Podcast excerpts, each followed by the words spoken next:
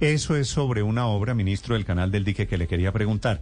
El segundo tema, si es tan amable, ministro, si nos aclara cuál es el anuncio sobre la carrera séptima en Bogotá, que tengo entendido eh, va a ser tranvía y no transmilenio finalmente por la séptima, la decisión que tomó el gobierno Petro, ministro. Eh, no, lo primero es que esa decisión es de la alcaldesa mayor de Bogotá. Ayer en la noche la alcaldesa me llamó, convinimos a encontrarnos el próximo jueves. Ya el presidente de la República habló con ella, le reafirmó su compromiso en respetar los dos procesos que ya se han hecho en el tema del metro de Bogotá, pero hay un tema del cual conversaron especialmente, que es qué vamos a hacer o qué se va a hacer con la carrera séptima. Y el presidente que es un abanderado, es un defensor, es algo que tiene como una de sus metas en estos cuatro años, el del tranvía, no solo para Bogotá, tranvía para ciudades intermedias, ciudades grandes, con todos los beneficios que trae.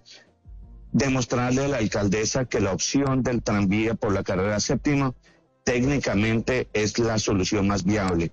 Esa es una decisión que tiene que tomar la alcaldesa donde esperamos, pues, en la medida que hay recursos de la nación, pues obviamente participemos. ¿Y la, y la propuesta de ustedes, ministro, es mejor tranvía que Transmilenio? ¿Por qué razón?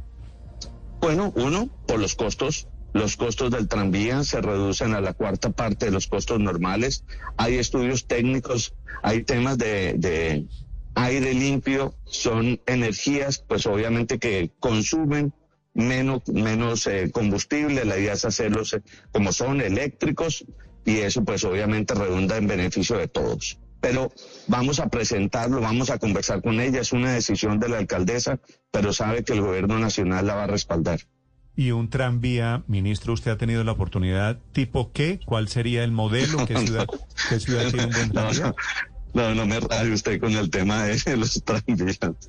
no, no, no, no, ahí, no, ahí me rajó, ahí sí ya, ya le reconozco que de tranvías, pues eh, conozco los de muchas ciudades del mundo, pero no sé cuál sería el que operaría. Pero le prometo que le digo, le, digo y se la daré toda la información. Es que yo tengo la sensación, ministro, esto es puro, puro, pura sensación mía, de que los tranvías suelen ser más pequeños que el modelo Transmilenio, transportan menos gente eh, tiene eh, menos, capacidad y lo que y la séptima es la principal vía de Bogotá y mueve millones de personas. No sé si un tranvía da para mover millones.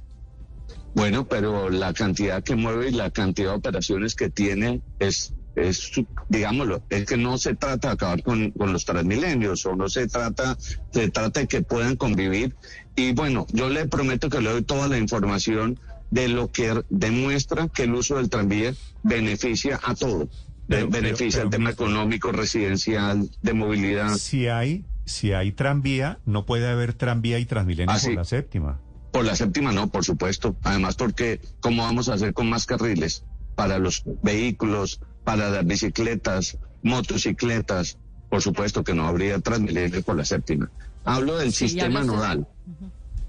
Sí. Ministro, pero habla usted del tranvía y de los impactos a nivel económico, residencial, de movilidad, pero no estaba mencionando el tema ambiental, que es de hecho una preocupación en general del gobierno de Gustavo Petro. ¿Tiene usted esos estudios comparativos? No, yo no los tengo conmigo ahora, pero eh, apenas tenga la información después de nuestra conversación con la alcaldesa, eh, prometo que les daré toda la información. Vale, pues entiendo que es que es apenas una noticia en desarrollo y que, y que va a ser muy importante para Bogotá. Ministro, quedo pendiente de los detalles. Antes de que termine, me gustaría mucho contarle que estamos con el ministro de Comercio Exterior en Cúcuta.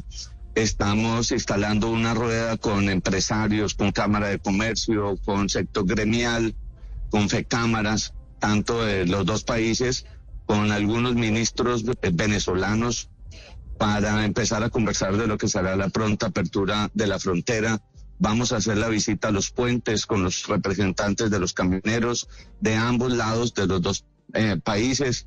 Y bueno, hay mucha ansiedad, hay mucha, hay mucho interés que estas rondas de conversaciones que están empezando por el Ministerio de Comercio Exterior tengan el resultado que todos los colombianos anhelamos de tiempo atrás. Cuatro años perdidos.